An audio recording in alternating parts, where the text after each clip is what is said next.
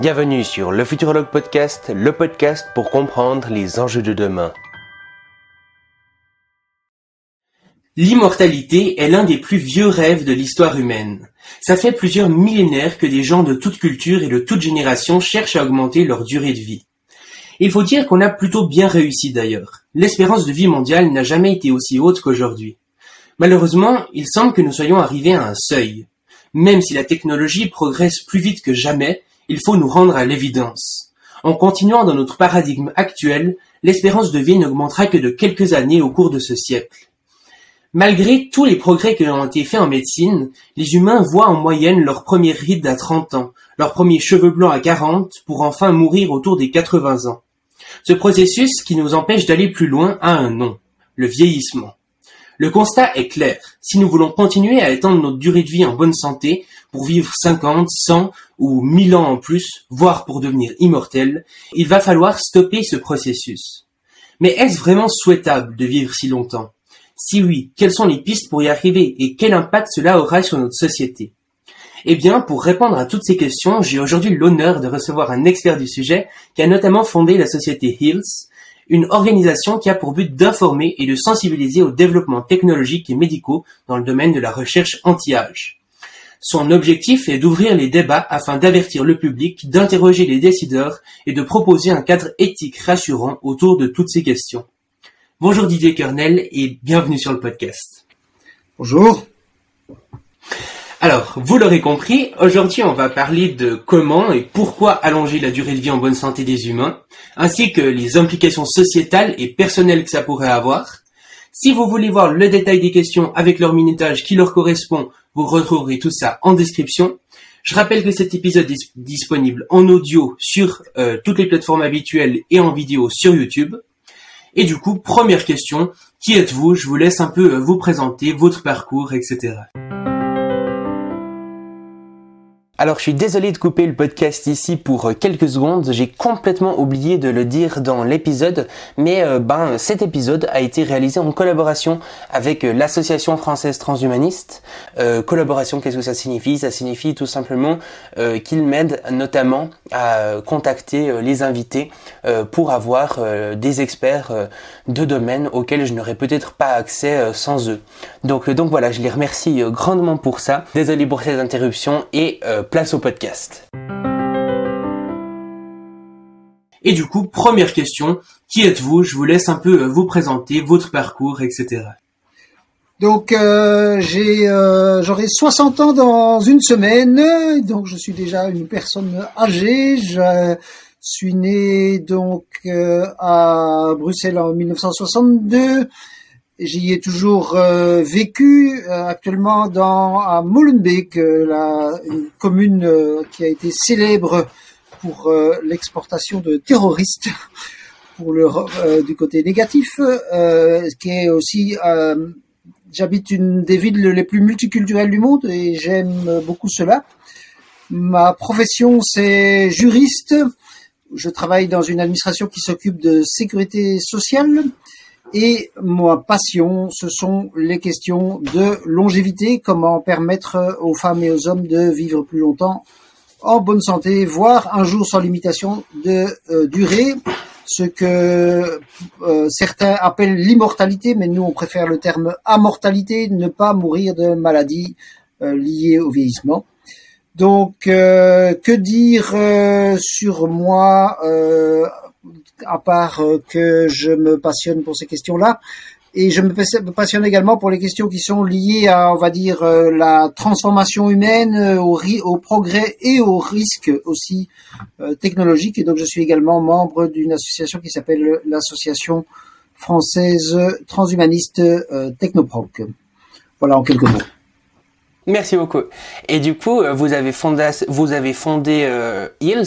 Euh, c'est quoi un petit peu les objectifs de cette organisation et puis qu'est-ce qu'elle fait au quotidien?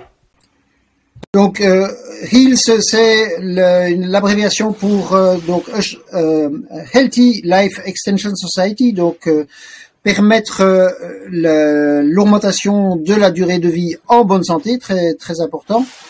Et donc euh, cette association est née il y a maintenant une douzaine d'années pour promouvoir la recherche.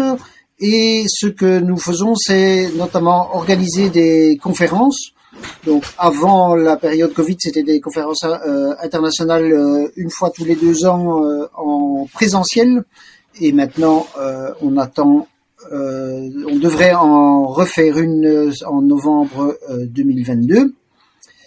Euh, Et puis il y a une lettre mensuelle d'information qui s'appelle La mort de la mort, qui, qui paraît donc en, actuellement en français, en néerlandais, en anglais et en espagnol, et aborde toutes les questions qui se posent, que ce soit les questions, on va dire, scientifiques ou les questions éthiques, morales, sociales relatif à la longévité.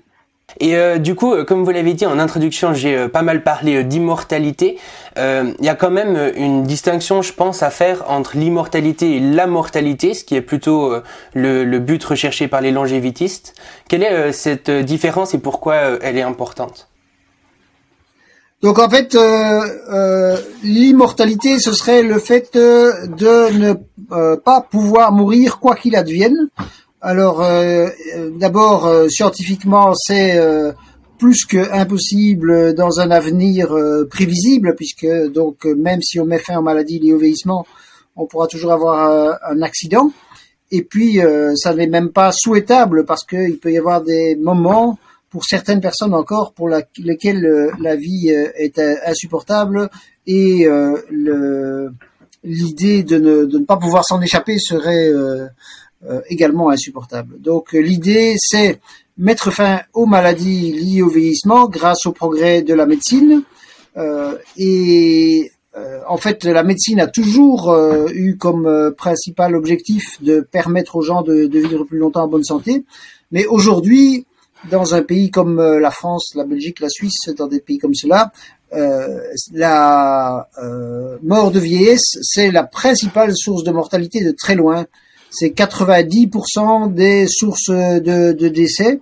Et donc, le jour où nous parviendrons, enfin le jour, ça n'est pas certain, euh, et ça dépend de, nos recherches, mais le, jour où nous parviendrions à mettre fin aux maladies liées au vieillissement, nous aurions déjà, euh, toutes choses étant égales par, ailleurs, une espérance de vie de plusieurs euh, siècles, même pour les femmes qui prennent moins de risques euh, même ce serait déjà euh, une expérience de vie de plus de 1000 ans. Et, euh, et, du coup, vous vous revendiquez, je crois, de, de ce mouvement qu'on appelle justement le longévitisme. Euh, Qu'est-ce que c'est vraiment le longévitisme? Donc, c'est euh, considérer que euh, grâce aux progrès médicaux qui sont en cours et grâce aux progrès médicaux qui sont envisageables, il est possible de mettre fin aux maladies liées au vieillissement et que ce choix est un choix euh, souhaitable. En fait, euh, euh, tout le monde souhaite aux autres, enfin presque tout le monde souhaite aux autres une vie. à la nouvelle année, on se souhaite tous des vœux de bonne santé, mais il y a une croyance, on va dire profonde, que le fait de vivre beaucoup plus longtemps, ça serait euh, mauvais pour nous. Et la raison euh, en réalité euh, pour laquelle nous pensons comme cela, c'est parce que nous n'avons pas le choix. Donc aujourd'hui, en l'absence de progrès médicaux, nous allons mourir, quelles que soient les circonstances, de maladies très désagréables. Et en fait, nous allons mourir d'une dégradation progressive que nous ne souhaiterions probablement pas, même à notre pire ennemi, si nous pouvions le lui, éviter.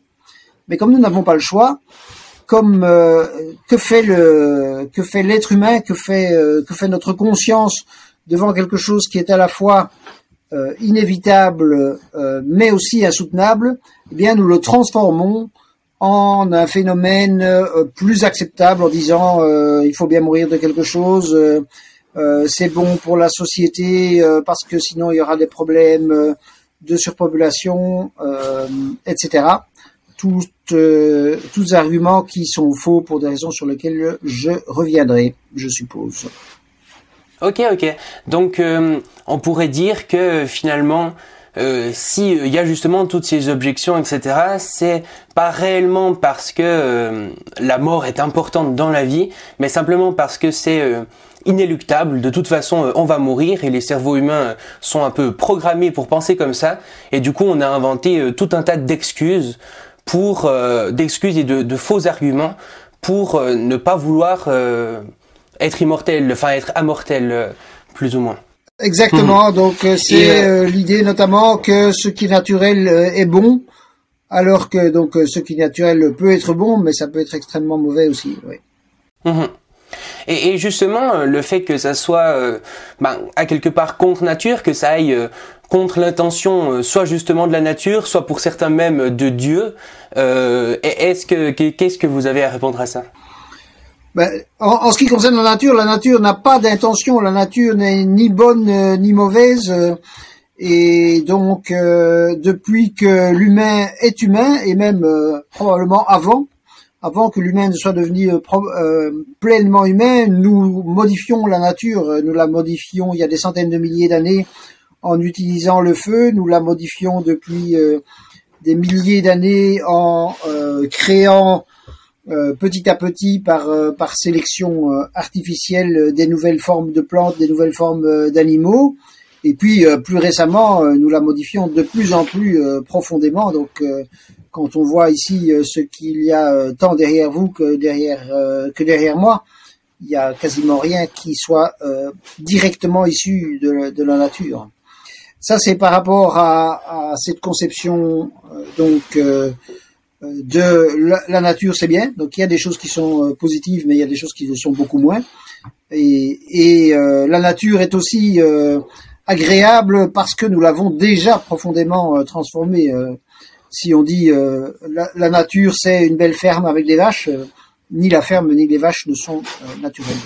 Et alors par rapport à la la volonté d'un d'une d'une puissance surnaturelle ce qu'on peut dire, c'est qu'en tout cas, euh, dans la plupart des religions, le fait d'avoir des gens qui avancent en âge, les patriarches, sont vus de manière plutôt euh, positive. Et puis, euh, ce qu'on peut dire également, c'est que à supposer qu'il y ait un, Dieu qui nous ait donné la, liberté, ben, en tout cas, il nous a donné la liberté de faire des recherches et donc de poursuivre pour la longévité. Ok, très intéressant.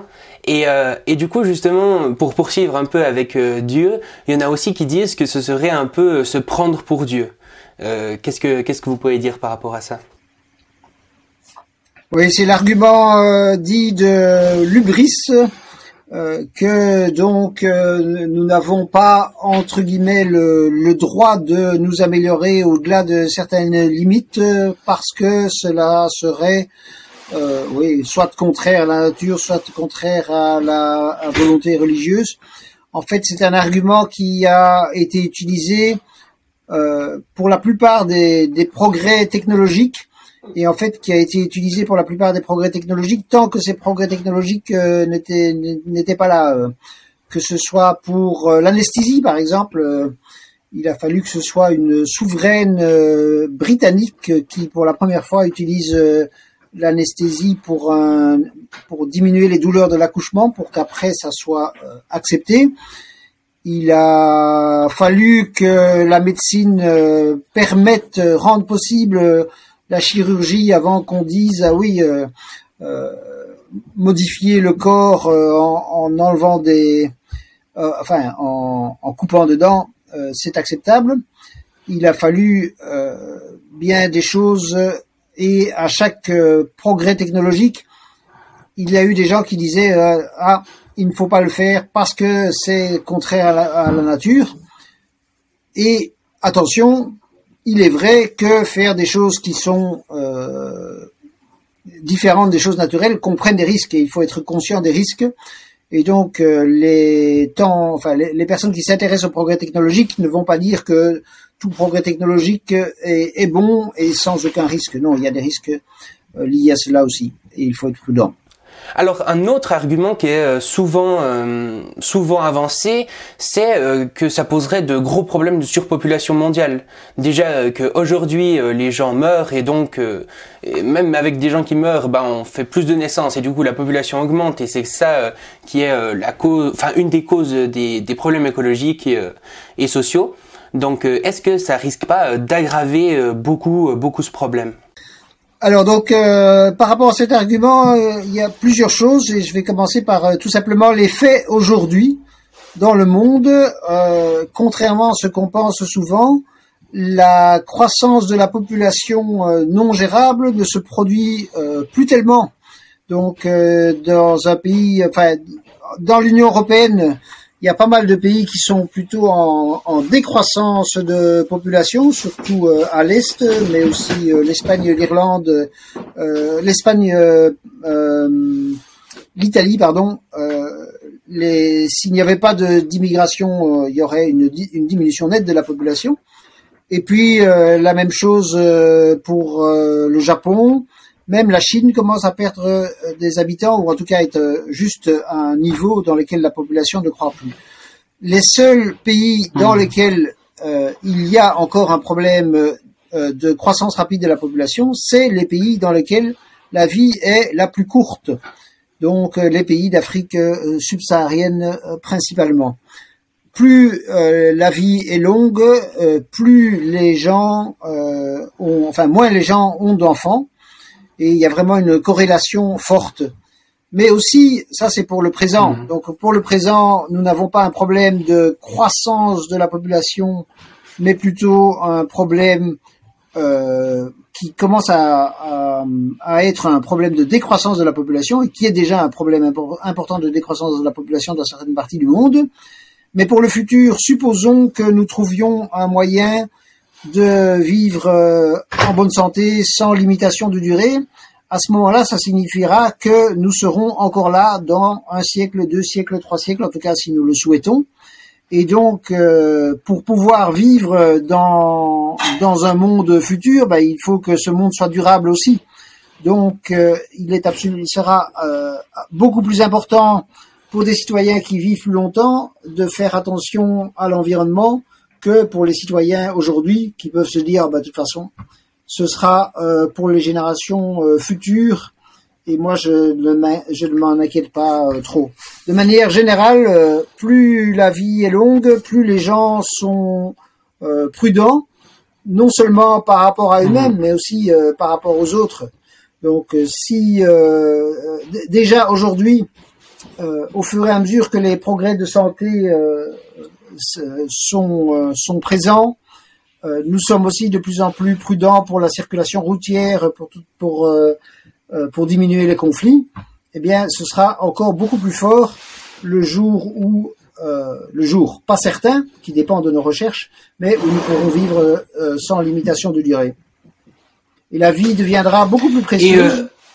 Et, peut-être même que le que le fait de que le, meurtre, la violence gratuite Aujourd'hui, c'est quelque chose d'inacceptable, mais ça deviendra peut-être même euh, impensable, disons. Et, justement, l'idée euh, dans euh, des projections longévitistes, ça serait qu'on continue à faire des enfants, qu'on en fasse autant qu'aujourd'hui, qu'on en fasse moins. quelle serait la, place de l'enfant dans un, dans un monde comme ça?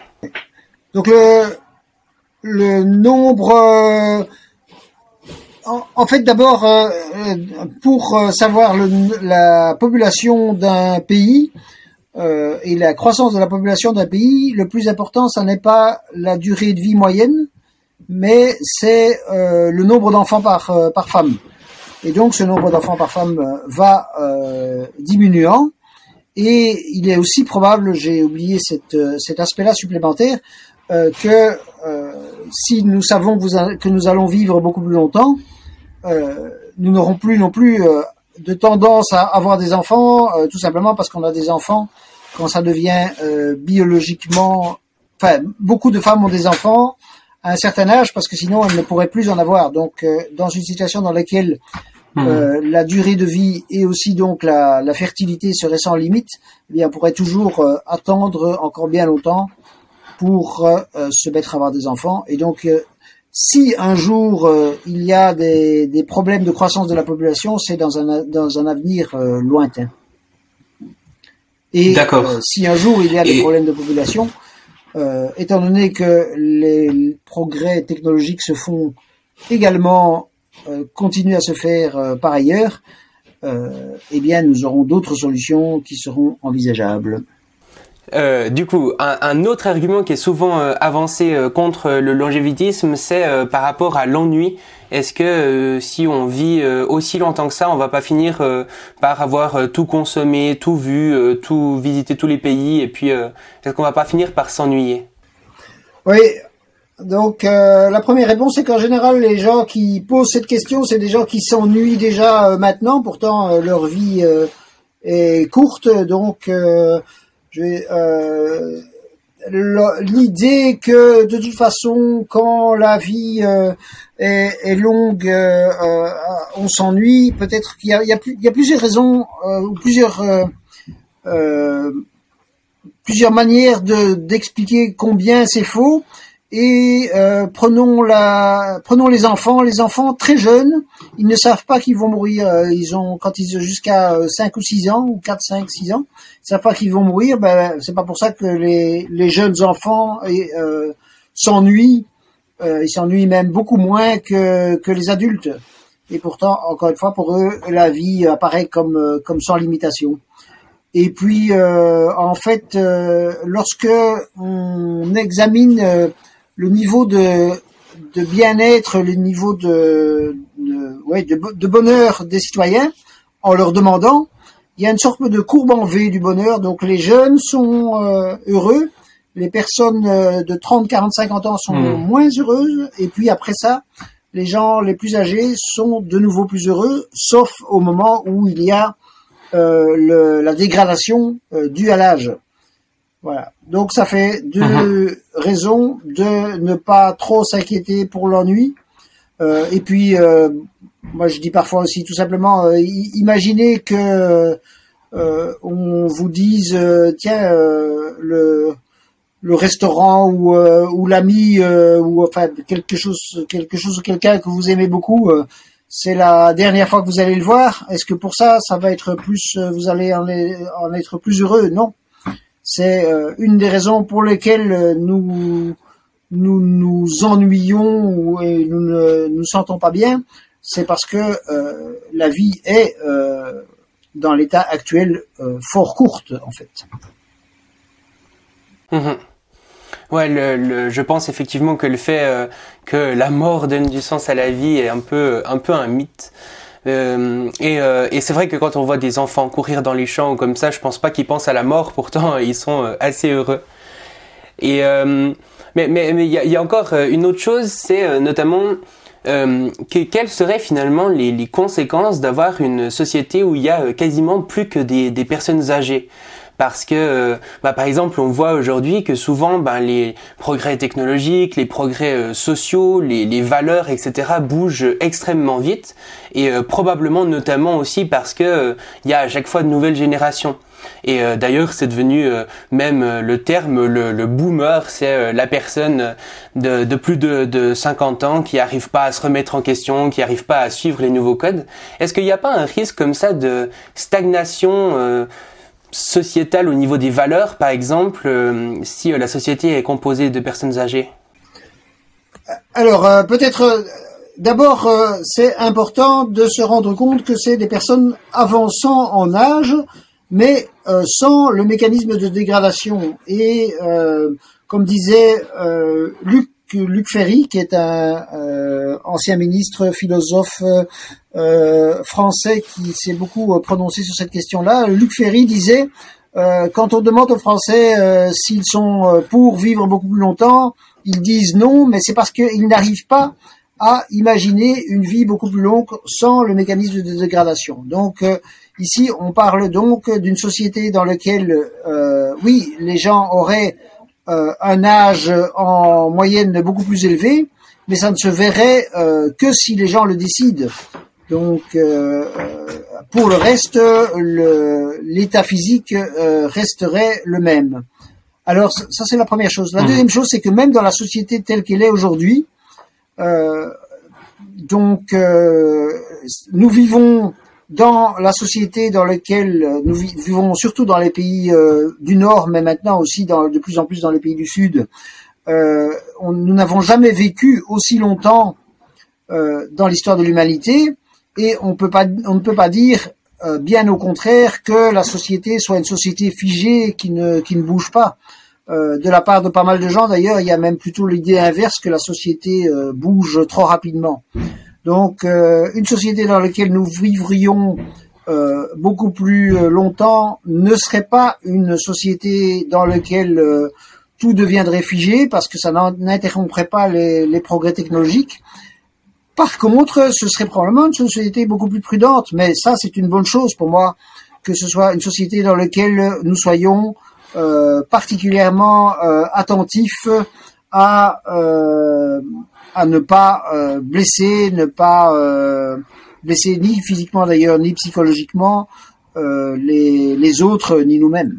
Donc, et dans un monde dans lequel les progrès technologiques euh, comprennent également euh, des risques euh, tout à fait importants. Pas besoin de, de, de il, n'est pas nécessaire de détailler pour les risques de guerre pour le moment, malheureusement, vu la situation en Ukraine. donc, les, le fait d'avoir des gens qui sont de, qui vivent de plus en plus longtemps, donc qui peuvent avoir de plus en plus d'expérience et qui sont de plus en plus prudents, ne comprend, enfin, comprend de très nombreux avantages. Évidemment, toute situation nouvelle comprend également euh, des inconvénients. Hein. On pourrait dire que les personnes qui s'occupent des enterrements euh, devront trouver un autre travail, mais c'est quand même un problème relativement euh, mineur. Et, et, par exemple, si on vivait justement plus longtemps, est-ce que on garderait euh, un peu la plasticité cérébrale que qu'on avait euh, quand on était petit? Parce que bah, par exemple on entend souvent qu'il faut euh, apprendre les langues le plus tôt possible. Comme ça c'est plus facile. Est-ce que ça c'est un état qu'on qu'on garderait plus longtemps ou ça changerait pas grand chose oui donc oui oui en fait donc l'idée de mettre fin aux maladies liées au vieillissement c'est l'idée de mettre fin à l'ensemble des choses qui se, dégradent petit à petit avec l'âge et donc, euh, ça concerne notamment le fonctionnement. En fait, il y a, trois, grandes euh, causes de mortalité qui sont dues euh, à l'âge. La, la, première grande cause, c'est, ce sont les maladies cardiovasculaires, où les choses s'améliorent rapidement. La mortalité pour a, diminué d'à peu près 50% à tranche d'âge égale les 50 dernières années. Il y a les cancers, où là, là je dirais, bon an, mal an, dans un pays comme la France, on perd, euh, on gagne plutôt 1% euh, de d'espérance de vie en plus euh, à tranche d'âge égale. Donc, il y a 1% de mortalité en moins chaque année pour des gens qui ont, par exemple, l'âge de 50 ans.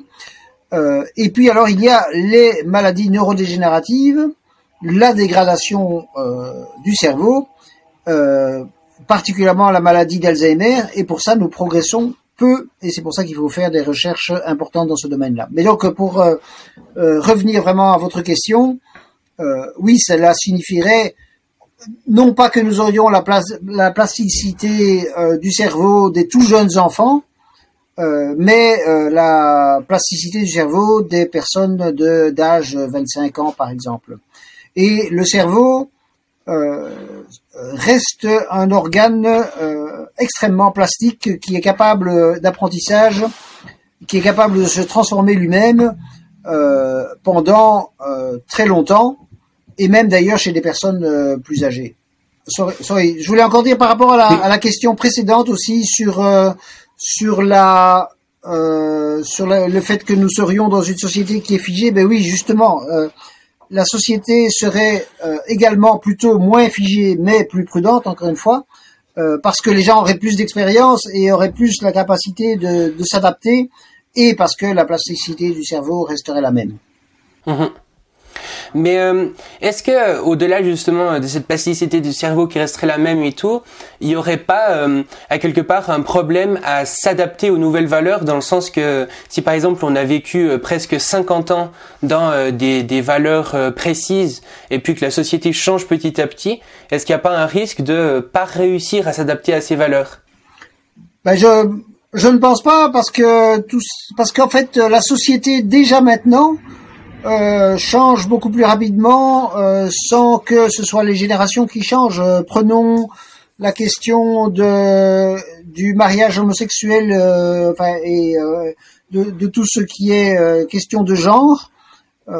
les oh, même les hommes politiques et les femmes politiques les plus progressistes il y a une vingtaine d'années étaient opposés au mariage en, de personnes de même sexe et aujourd'hui euh, les mêmes politiques d'ailleurs euh, même les plus conservateurs ou peut-être sauf les plus conservateurs mais ça devient vraiment extrêmement rare les gens qui s'occupent qui s'opposent au, au, mariage des personnes de même sexe.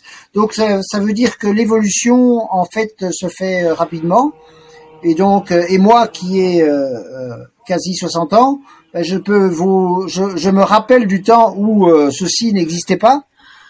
Et mais je suis, je pense, parfaitement capable de m'en servir. Et la plupart des personnes, enfin, et tous les citoyens qui ont plus que 50-55 ans ont connu une période avant l'utilisation de tout ce qui est informatique de manière courante, et la plupart, euh, enfin quand je dis la plupart, euh, je ne pense pas que ce soit une, une question d'âge jusqu'à 50 ou 60 ans, le fait de savoir ou pas se servir d'appareils électroniques, ou en tout cas la différence entre les gens qui ont une formation et les gens qui n'en ont pas est plus importante que la différence d'âge. Encore une fois, sauf lorsque la dégradation euh, due à l'âge commence vraiment à rendre les choses plus difficiles. Mhm. Euh, et, et, l'idée, ça serait euh, de stopper le processus du vieillissement à quel âge? Parce que, bah, on pense bien, un bébé qui, qui va naître, on va pas stopper son processus de vieillissement à 5 ans, enfin probablement pas. Du coup, il y aurait sûrement un âge auquel ça serait optimal de le faire. Ce serait quoi cet âge? Oui, L'âge optimal durant lequel nous avons le plus de capacité, c'est à peu près 25 ans, mais ça dépend aussi euh, euh, des, des, organes. Euh, voilà, mais donc ce serait, euh, on va dire, lorsque une personne devienne adulte, les recherches euh, médicales futures, mais on n'y est pas encore et on est encore très loin, permettent d'envisager de ne ne pas avoir de mécanisme de euh, sénescence. Donc euh, oui, et encore l'âge adulte euh, physiologiquement, c'est entre 20 et 25 ans. Mhm. Euh, justement, aujourd'hui, justement, on vit euh, une, euh, bah, par exemple, la guerre en Ukraine en ce moment. enfin, au moment où, en tout cas, on enregistre ce podcast, il y a aussi de grandes questions vis-à-vis des enjeux environnementaux ou ce genre de choses. Est-ce que finalement, la question du, de la longévité humaine, c'est pas un sous-problème? Est-ce qu'il n'y a pas d'autres problèmes plus importants à régler avant? Donc non. D'abord euh, d'abord non parce que aujourd'hui la première source de souffrance physique et mentale, la première source de mortalité, la première source de maladie euh, dans le monde et de très loin, ce sont les maladies liées au vieillissement. Alors, euh, les, les, victimes des guerres il y en a euh, beaucoup trop, beaucoup trop évidemment, mais même euh, même une seule victime ce serait trop. Mais c'est euh, en nombre, en, en chiffre absolu, tout à fait négligeable concerne, comparé aux victimes de maladies liées au vieillissement. En fait, dans le monde aujourd'hui, une journée normale, il y a à peu près 160 à 170 000 personnes qui décèdent, et parmi celles-là, c'est euh, 120 à 130 000 probablement. Il n'y a pas de statistiques précises disponibles, mais donc en tout cas les, trois quarts qui décèdent de maladies liées au vieillissement. Donc euh, les catastrophes, euh, les guerres, euh, les accidents, les les épidémies chez des personnes jeunes, la faim dans le monde, tout ça ne crée que à peu près un quart des décès et c'est en diminution. Et encore une fois, ça reste trop. Mais donc, si on considère que une vie égale une vie, ben, il n'y a pas plus important que en, en, nombre que de sauver les vies liées au vieillissement. Ça, c'est la première chose. Mais en fait, euh, évidemment, il n'y a pas d'une part euh, euh, les êtres humains et puis l'environnement. Les, les, êtres humains sont dans un, environnement et nous en avons absolument besoin pour, pour, pour survivre. Nous ne pourrions, nous ne survivrons pas plus que quelques secondes si nous n'avions pas l'atmosphère, si nous n'avions pas euh, euh, l'oxygène, etc. Euh, donc, par rapport à cela, les conditions, donc le, le maintien et l'amélioration des conditions environnementales sont une des conditions pour que nous puissions vivre beaucoup plus longtemps en bonne santé. Donc ça fait partie de cet ensemble-là. Et d'ailleurs, lorsque l'on réfléchit, par exemple, aux questions euh, de, pollution de l'air avec les particules fines, ben, on réfléchit notamment à euh, comment euh, permettre que les citoyens vivent plus longtemps et donc subissent moins de maladies. Mais ça fait partie d'un ensemble. Par exemple, un des aspects les plus... donc il y a, évidemment toute la question du réchauffement climatique, mais ça, je dirais, il y a peu de gens qui ne sont pas au courant et parmi vos auditeurs, il doit y en avoir encore moins. Mais il y a aussi quelque chose qui est relativement moins connu, c'est le, phénomène de disparition des insectes. On parle souvent de la disparition, enfin, de, de, des risques en matière de, biodiversité. C'est extrêmement euh, préoccupant, mais la disparition des, insectes est encore plus préoccupante parce que ça touche euh, euh, ça, se, passe à peu près partout dans le monde, pour autant qu'on sache. Et ça, a vraiment pour conséquence que la biomasse des, arthropodes a tendance à diminuer et on ne sait pas exactement pourquoi. Donc, examiner cela de manière scientifique est extrêmement important parce que si les insectes disparaissent petit à petit, c'est très probablement quelque chose qui n'est pas bon pour notre santé non plus. Oui, et puis euh, et puis finalement, on peut dire aussi que c'est déjà quelque chose qu'on fait euh, de continuer à faire euh, progresser plein plein de différentes choses. Par exemple, on entend des annonces de métavers ou ce genre de choses, alors qu'il y a encore de la fin dans le monde. Donc, euh, donc finalement, c'est déjà quelque chose qu'on fait. Euh, on, on, va pas euh, un problème, on le résout et puis on passe au, au suivant. Il y a tout un tas de, de, problèmes à régler en même temps. Et je pense effectivement que, que le problème de l'âge, c'est un problème majeur, malgré qu'on entende ça finalement assez peu dans les médias ou sur Internet. Ouais. Oui, très très juste parce que. Mhm relativement souvent les gens qui disent euh, ah ben oui mais ça n'est pas une priorité, il ne faut pas s'en occuper, il y a des choses plus importantes. Euh, en même temps, si on leur dit ah ben maintenant alors il faut arrêter tout ce qui est art, culture, etc. Puisqu'il y a des gens qui meurent de faim, ils vont dire ah non non non. Donc euh, ça c'est un premier aspect. Ensuite, de manière générale, plus la vie est précieuse, euh, plus on s'en occupe, euh, que ce soit pour la faim dans le monde euh, ou que ce soit pour les maladies liées au vieillissement.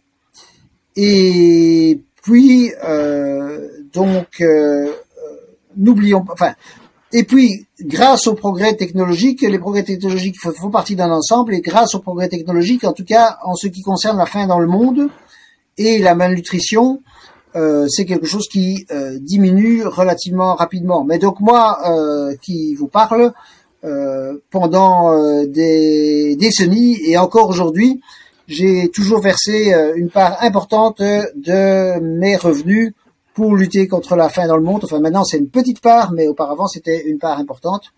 Donc je vais même, si je peux, vous raconter qu'est-ce qui m'a amené à, à, me, à me passionner pour les questions de longévité, c'est donc euh, depuis euh, euh, plus de 25 ans maintenant. Donc je, je, je verse de l'argent pour des organisations non gouvernementales pour lutter contre la faim dans le monde. Mais je me disais toujours c'est pour lutter contre la faim dans le monde et pour lutter contre les maladies aisément euh, euh, évitables.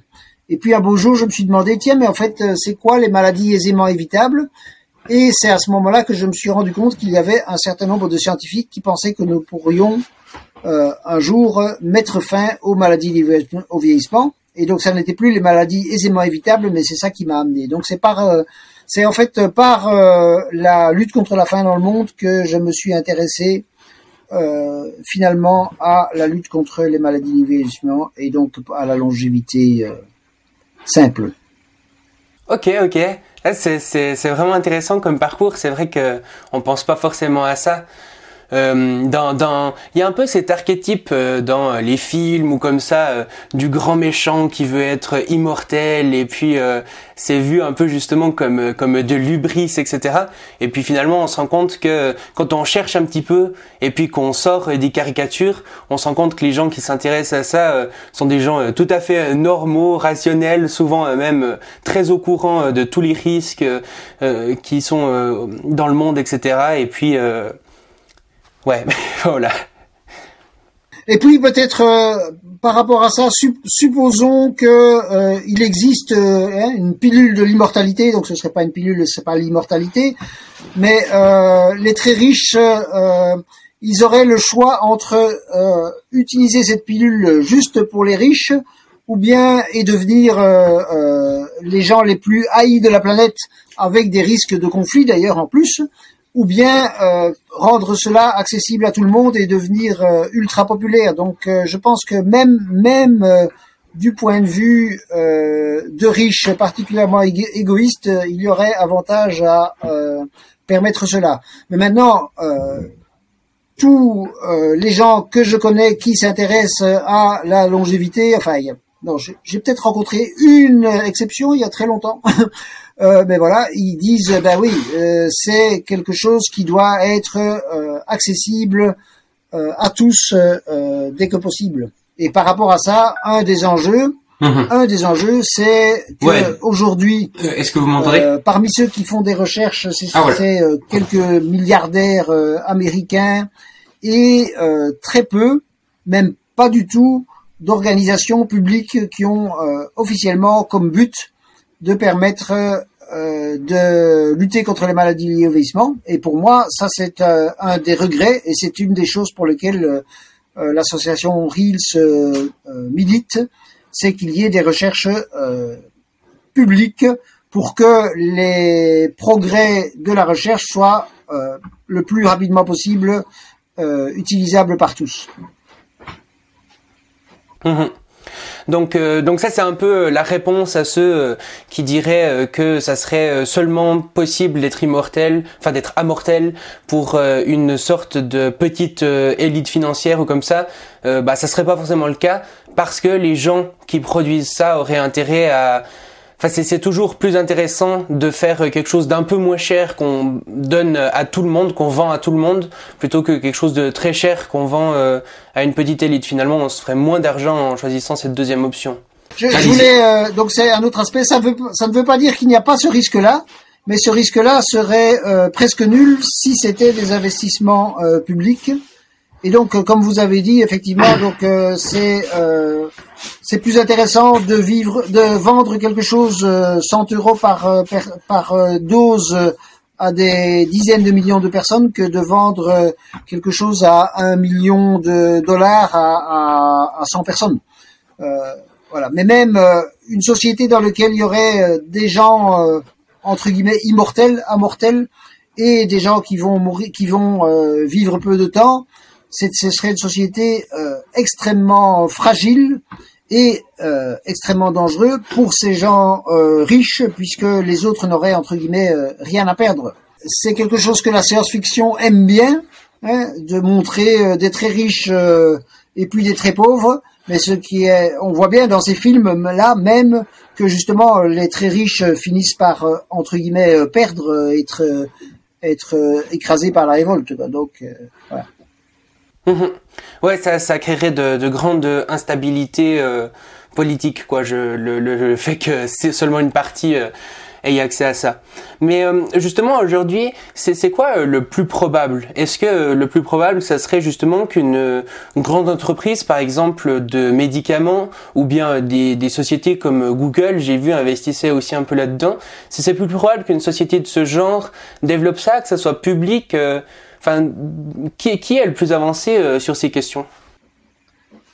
Alors, euh, pour le moment, comme je disais, euh, il n'existe aucun organisme public qui ait pour objectif officiel de lutter contre les maladies liées au et de permettre aux citoyens qui le souhaitent de vivre beaucoup plus longtemps. Par contre, il existe quelques organismes privés de grande taille donc il y a euh, Google Calico, Calico Labs, qui, a été créé par euh, Google, comme évidemment. il y a également euh, la fondation Zuckerberg, Chan Zuckerberg, donc du nom du fondateur de Facebook et de son épouse, qui a aussi pour objectif de mettre fin à toutes les maladies, sans explicitement s'intéresser à la santé. Et puis tout récemment, il y a eu, enfin relativement récemment, euh, il y a eu la création de euh, Altos Labs, euh, financé par deux milliardaires, le plus connu de très loin étant le plus grand milliardaire, le plus riche, Jeff Bezos. voilà. Donc mmh. maintenant, d'abord mettre fin aux maladies liées au vieillissement, ça ne sera pas simple parce que nous nous progressons euh, encore aujourd'hui, contrairement à ce qu'on croit parfois, en ce qui concerne la durée de vie euh, moyenne, surtout dans les pays du Sud, mais nous ne progressons pas en ce qui concerne la durée de vie maximale. La personne qui a vécu le plus longtemps dans l'histoire de l'humanité, c'était euh, Jeanne Calment. Elle est décédée en 1997, donc ça fait déjà pas mal de temps. La première personne qui a atteint l'âge de 100 ans, dont on est raisonnablement sûr, s'appelait Terencia. C'était la veuve de Cicéron et elle est morte euh, il y a plus de 2000 ans, donc euh, ça fait quand même... Euh, ça veut dire que pour la durée de vie maximale, on progresse très peu et il faudra des recherches mmh. de rupture, peut-être probablement des thérapies géniques, peut-être des nanotechnologies, peut-être des mécanismes de, de réjuvénation.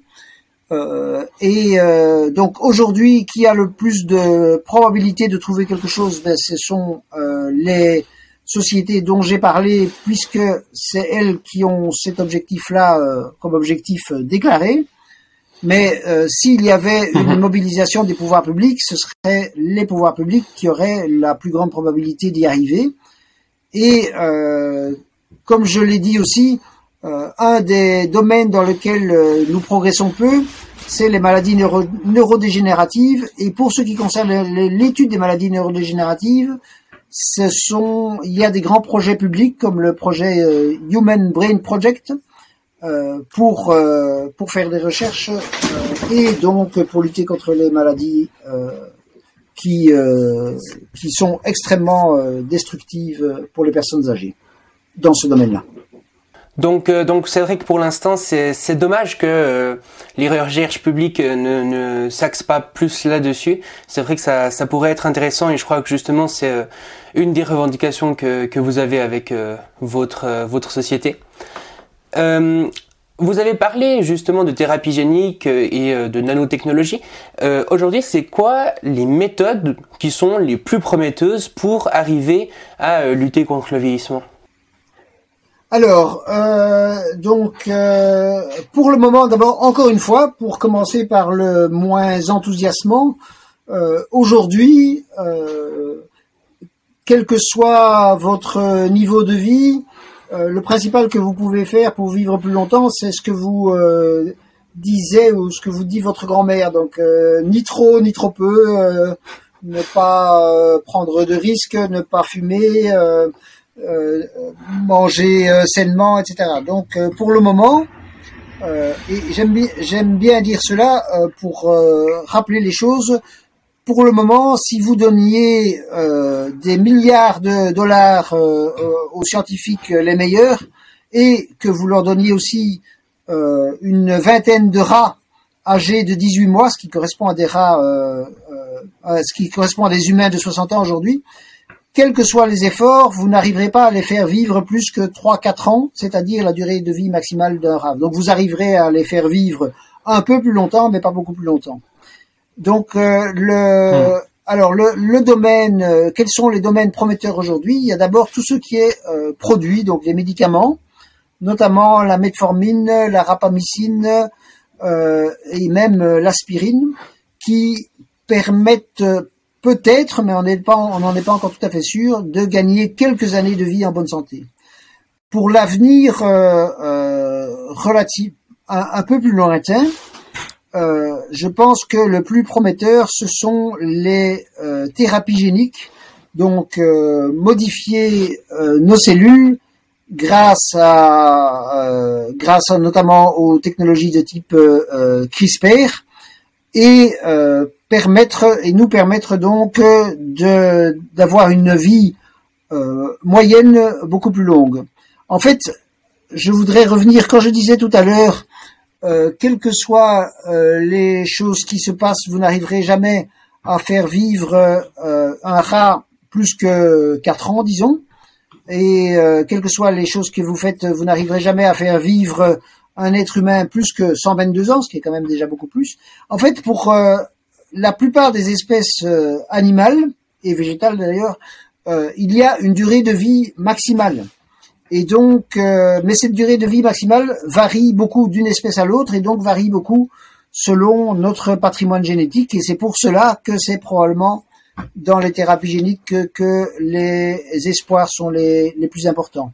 Après ça, il y a tout ce qui est nanotechnologie, donc les les euh, change, comme la possibilité qu'il y aurait de mettre des, on va dire des, des machines minuscules dans notre corps pour euh, éliminer les substances nocives, pour éliminer les virus et pour euh, euh remplacer euh, les, les cellules qui sont, on va dire, en mauvaise santé. voilà, ça c'est les, les principales voies de recherche. Il y en a d'autres. Hein. Il y a euh, les produits sénolytiques qui suppriment les cellules sénescentes. Il y a des produits qu'on pourrait mettre pour euh, rajeunir notre sang. Il y a encore beaucoup d'autres pistes. Euh, mais encore une fois, pour le moment, il y a aussi beaucoup de choses à faire pour, pour progresser dans, dans les recherches. Et alors, là j'ai parlé, on va dire, des domaines de la médecine et des domaines de la recherche médicale dans lesquels nous pouvons progresser, mais il y a aussi les méthodes. Donc euh, pour les méthodes, l'utilisation de l'intelligence artificielle pour euh, chercher plus rapidement, pour euh, simuler des, expérimentations, c'est un, une, des pistes, enfin un aspect global des progrès possibles qui est vraiment très extrêmement important. Et, et, justement, on entend assez souvent des déclarations comme quoi l'homme qui vivra mille ans est déjà né. Euh, est-ce, que c'est vrai euh, c'est, Avec euh, l'avancée des recherches actuelles, est-ce qu'on peut avoir une sorte de date plus ou moins à laquelle on arrivera à bien réussir à avancer sur ces questions? Donc, ce, qui est exact, à mon avis, donc comme je disais, donc pour le moment, l'humain a une durée de vie maximale de 122 ans et on ne peut pas dépasser avec les moyens que nous avons aujourd'hui et 122 ans, c'est l'extrême maximum. Hein. En fait, euh, il y a encore très peu de gens qui dépassent même euh, l'âge de 100 ans. Euh, mais si un jour nous arrivons à mettre fin à cette frontière-là, probablement qu'il n'y aura pas de frontière suivante. Donc c'est un peu du tout ou rien. Donc le jour où nous arrivons à mettre fin à la maladie vieillissement, là on pourra vivre sans limitation de durée et donc nous aurons une espérance de vie de, qui se comptera en siècles. Euh, maintenant, mhm. quand est-ce que cette, euh, ces progrès de rupture se feront? Là, euh, nous n'en savons rien. Nous ne savons même pas s'ils se feront un jour. Pour moi, c'est un peu l'image. On, on, peut comparer ça avec les progrès en matière de, il y a un peu plus d'un siècle, avec les progrès pour l'aviation. pendant des, des, années et des années, les tous les essais pour avoir ce qu'on appelait là les plus lourds que l'air qui euh, décollent ont été des échecs jusque dans les toutes premières années du XXe siècle. Et là, en, très très très peu de temps, on est passé de du, premier avion euh, capable d'un saut de plus, de, faire quelques dizaines de mètres, aux premiers avions capables de euh, de faire des centaines de kilomètres en, en moins de 20 ans. Donc euh, mhm. Le, premier avion c'était 1903, le premier vrai avion 1903-1904 quelque chose comme ça et les avions étaient déjà utilisés durant la Première Guerre mondiale, euh, malheureusement pour des mauvais usages, mais aussi euh, dès euh, peu de temps après la, Première Guerre mondiale, il y avait par exemple les premiers avions pour transporter la première compagnie aérienne, la KLM, compagnie néerlandaise, est née, je crois, en 1919. Donc tout ça pour dire, donc parfois arriver à quelque chose euh, de techniquement complexe euh, prend beaucoup de temps, et puis une fois qu'on y est, on progresse euh, extrêmement rapidement. Pour prendre un autre exemple, toujours dans le domaine du déplacement, donc il ne s'est passé que 12 ans entre le premier Sputnik 1957 et le premier être humain dans, sur la Lune. Voilà, c'était tellement, mhm. c'était un progrès euh, tellement rapide et tellement spectaculaire qu'aujourd'hui encore il y a pas mal de gens euh, qui se disent ah non c'est pas possible on n'a jamais été sur la lune et, euh, et important important aussi ça dépend de nos choix et c'est pour cela que l'association c'est pas une société c'est une association et donc on n'a pas de but lucratif que des mhm. associations comme Reels euh, et euh, je veux dire l'ensemble du travail pour faire de la longévité une priorité est important parce que si on décide que c'est une priorité, on peut progresser rapidement. Si on ne décide pas, on pourra progresser rapidement dans d'autres domaines beaucoup moins souhaitables, euh, comme euh, par exemple les progrès en matière d'armes ou les progrès pour pour vendre des, choses et pour exploiter des gens. Voilà. Mhm. Et puis euh, du coup, vous dites que ça pourrait arriver euh, un petit peu, euh, enfin on ne sait pas exactement en tout cas quand est-ce que ça pourrait arriver, on n'a pas vraiment d'estimation. Mais vous dites aussi du coup que ça pourrait ne jamais arriver. Mais est-ce qu'il y a vraiment des des possibilités que ça n'arrive jamais? Il y, y aurait des, des barrières infranchissables? Non, je je pense qu'il n'y a pas de barrière infranchissable comme il y a le, le mur du son, euh, comme il y a la vitesse de la lumière. Donc encore une fois, il y a déjà la, meilleure preuve de ça, c'est qu'il y a déjà des animaux qui peuvent vivre euh, des siècles. Donc le, requin du Groenland, c'est un, donc c'est un poisson pas donc euh, tellement éloigné en matière d'espèces de nous. Il y a des arbres comme les séquoias qui peuvent vivre pendant des millénaires. Donc là, euh, apparemment quasiment sans limitation de durée. Donc il n'y a pas il n'y a pas euh, euh, quelque chose qui soit de l'ordre de l'impossibilité biologique absolue, je pense. Mais ce qui n'est pas une certitude, c'est que les progrès technologiques vont se poursuivre. ça, ça dépend de mhm. nous et, et ça dépend notamment. supposons qu'il y ait une guerre nucléaire, eh bien, ça pourrait être euh, pas la fin de l'humanité euh, directement due à la guerre nucléaire, ça ferait des milliards de morts déjà, mais après, il pourrait y avoir une sorte d'effet boule de neige à l'envers, ou bien euh, le réchauffement climatique qui s'accélérerait considérablement. donc ça pourrait avoir pour conséquence une déstabilisation de la société, et là aussi, une interruption du progrès technologique. Je pense que ça n'est pas euh, mhm. que la probabilité est, est, faible. La probabilité est d'autant plus faible que maintenant euh, les connaissances, disons, euh, euh même s'il y avait des catastrophes considérables, euh, les connaissances qui sont euh, disponibles aujourd'hui, il y a vraiment très peu de risques qu'elles qu'elles disparaissent et donc il suffirait que quelques euh, qu'un nombre relativement peu important, une partie relativement peu importante de la, société subsiste pour pouvoir repartir après. Mais voilà, ça n'est pas, euh, ça n'est pas inscrit dans les dans les astres que nous arriverons à cela.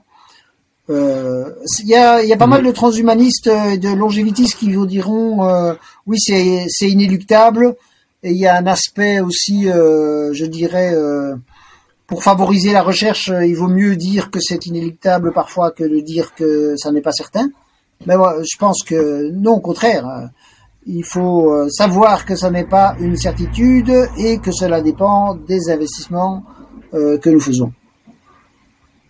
Et évidemment, ça dépend mhm. aussi de d'impondérables. Je, je, ne, je ne peux pas vous dire euh, ce qui se passera dans le futur, euh, pas plus que personne n'avait prévu euh, l'épidémie de Covid. Hein, ça, rappelons ça.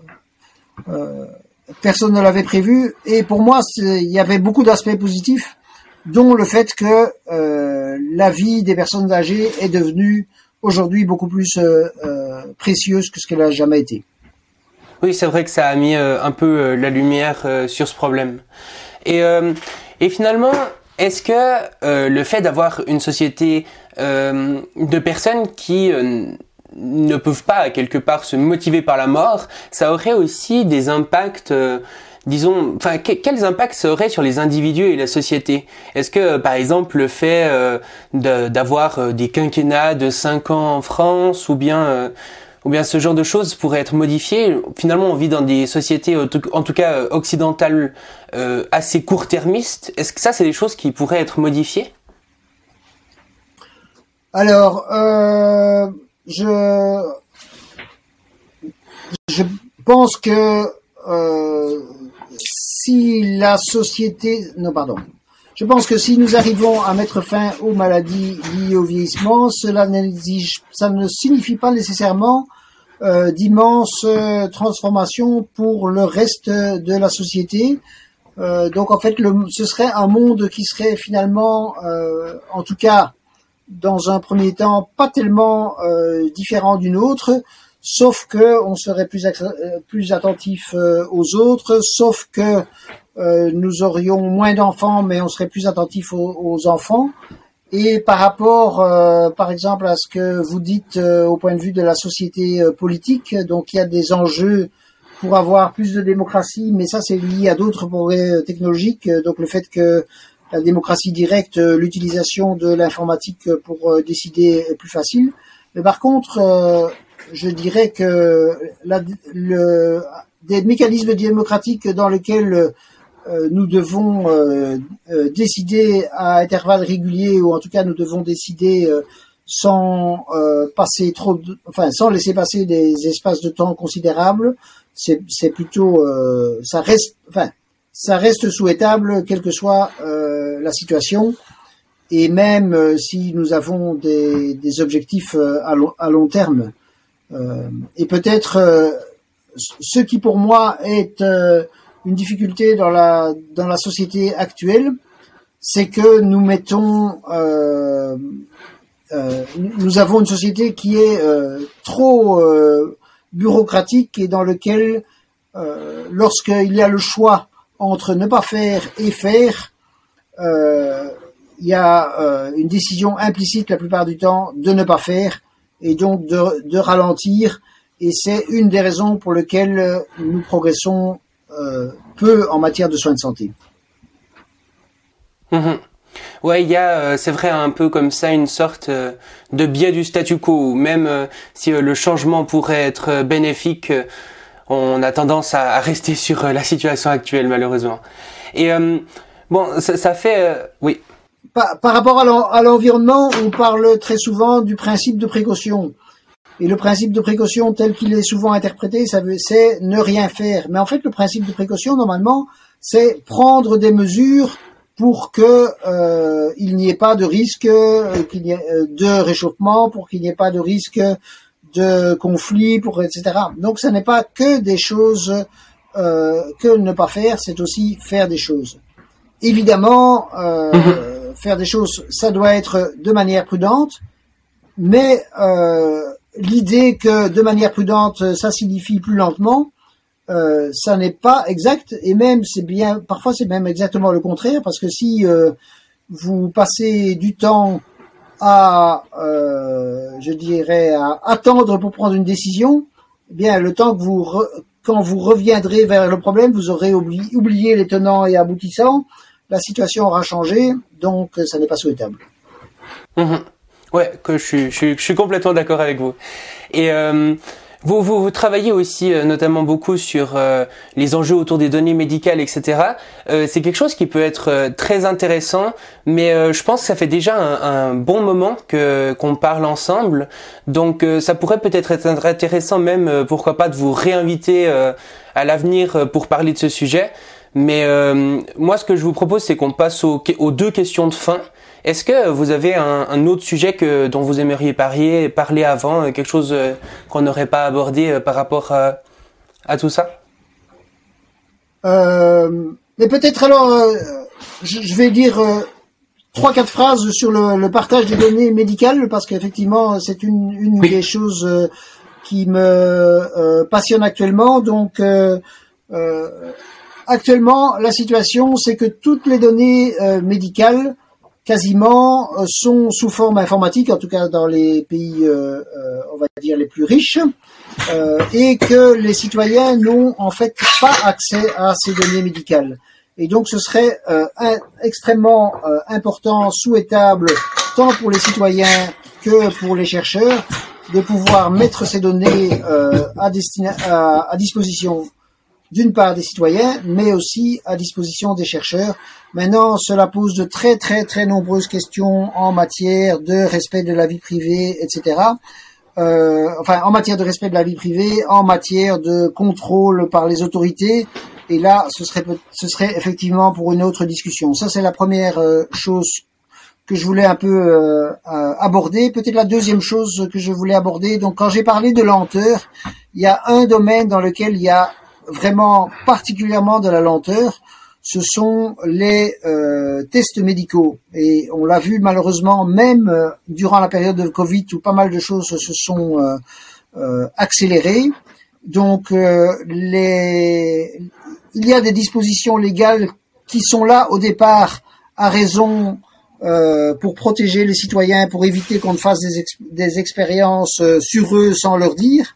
Mais maintenant, la situation, c'est que euh, même euh, un citoyen qui souhaite participer à des expérimentations médicales, qui est bien informé, euh, c'est quasiment impossible pour lui de le faire pour toutes sortes de raisons juridiques, et c'est particulièrement, enfin, impossible, j'exagère, mais difficile de le faire, et c'est particulièrement difficile, et là c'est même vraiment quasiment impossible pour les citoyens, pour les citoyens euh, âgés, parce que là, les dispositions qui protègent, euh, il y a les dispositions qui protègent, mais il y a aussi le fait que les compagnies euh, qui testent des médicaments ont peur que les personnes tombent malades, puisque plus on est âgé, plus on tombe malade, et donc n'expérimentent pas avec elles.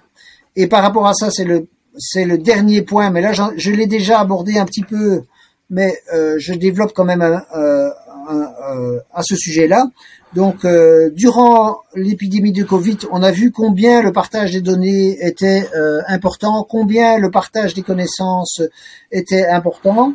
Il y a eu des très belles déclarations et au début des très belles collaborations, mais après ça, euh, la, les questions liées au droit intellectuel, les questions liées au brevet, les questions liées à la, à la propriété privée ont considérablement repris le dessus. Euh, et ça, c'est une chose euh, qui, se, qui risque de se passer pour les recherches en matière de longévité.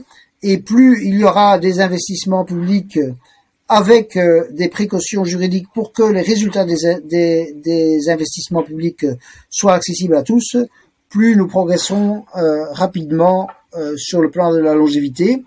Et donc c'est important puisque, comme je l'ai dit, aujourd'hui comme, comme tous les jours, il y a quand même plus de 100 000 personnes qui vont mourir de maladies euh, liées au vieillissement. Et donc, nous ne pouvons pas sauver euh, celles et ceux qui vont mourir aujourd'hui, mais nous pouvons peut-être sauver celles et ceux qui, euh, sans progrès, vont mourir dans 3, 4, 5 ans. Et, donc, si nous pouvons les sauver, ben, c'est presque de la non-assistance à personne en danger de ne pas essayer de le faire. Ouais, bah c'est euh, c'est des très beaux messages en tout cas que que moi je je rejoins euh, pleinement. Et, et c'est vrai que ça pourrait être intéressant de, de développer un peu là-dessus. dans le futur peut-être dans, dans une autre discussion parce que c'est vraiment un enjeu important. Euh, donc, euh, je, vous propose du coup qu'on passe aux deux, deux euh, questions de fin. Euh, la première question de fin que je pose à tout le monde, c'est si vous étiez maintenant sur un podium et que vous aviez l'humanité devant vous, l'entièreté de l'humanité devant vous, qu'est-ce que vous lui diriez? Grosse responsabilité.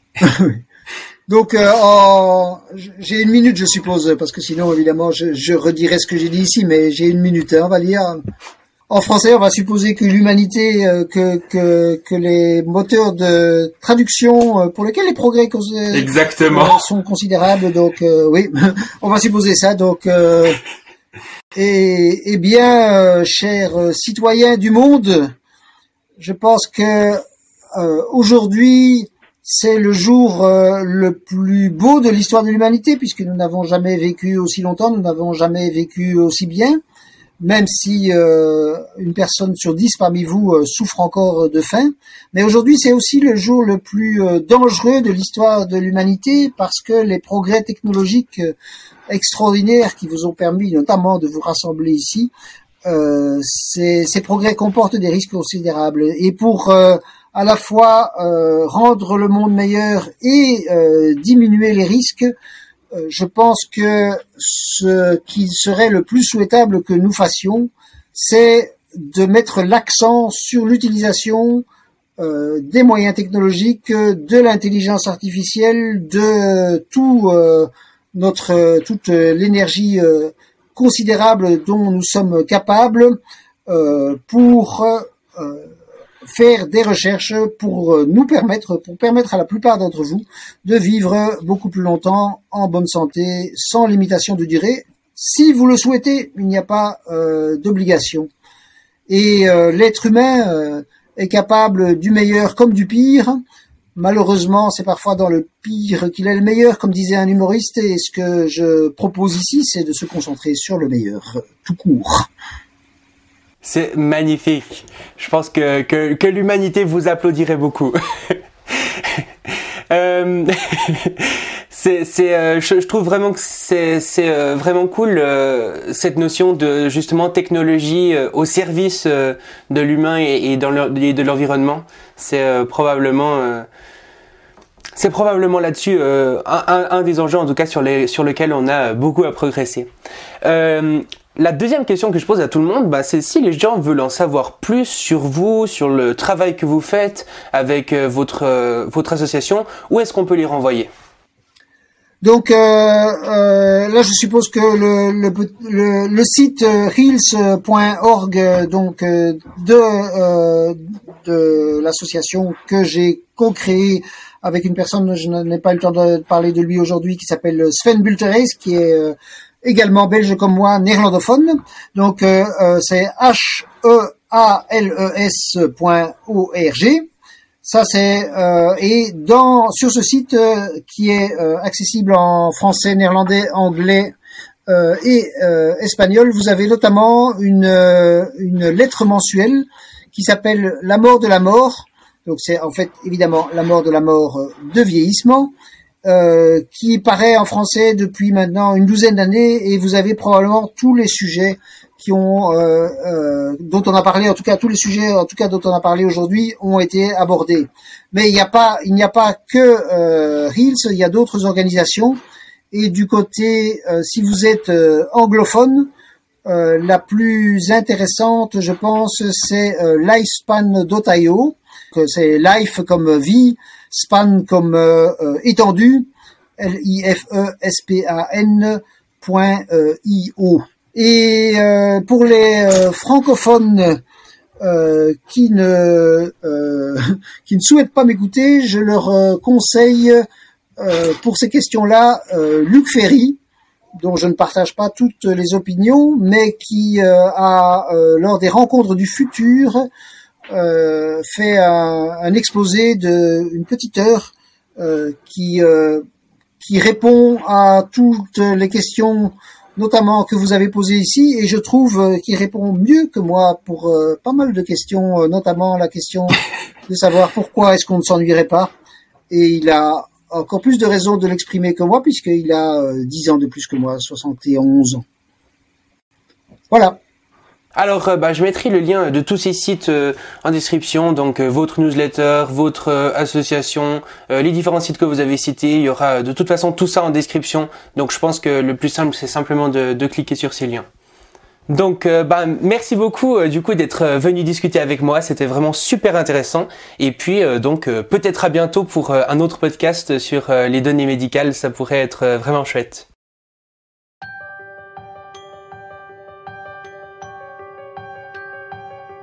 Merci d'avoir écouté le Futurologue Podcast, le podcast pour comprendre les enjeux de demain.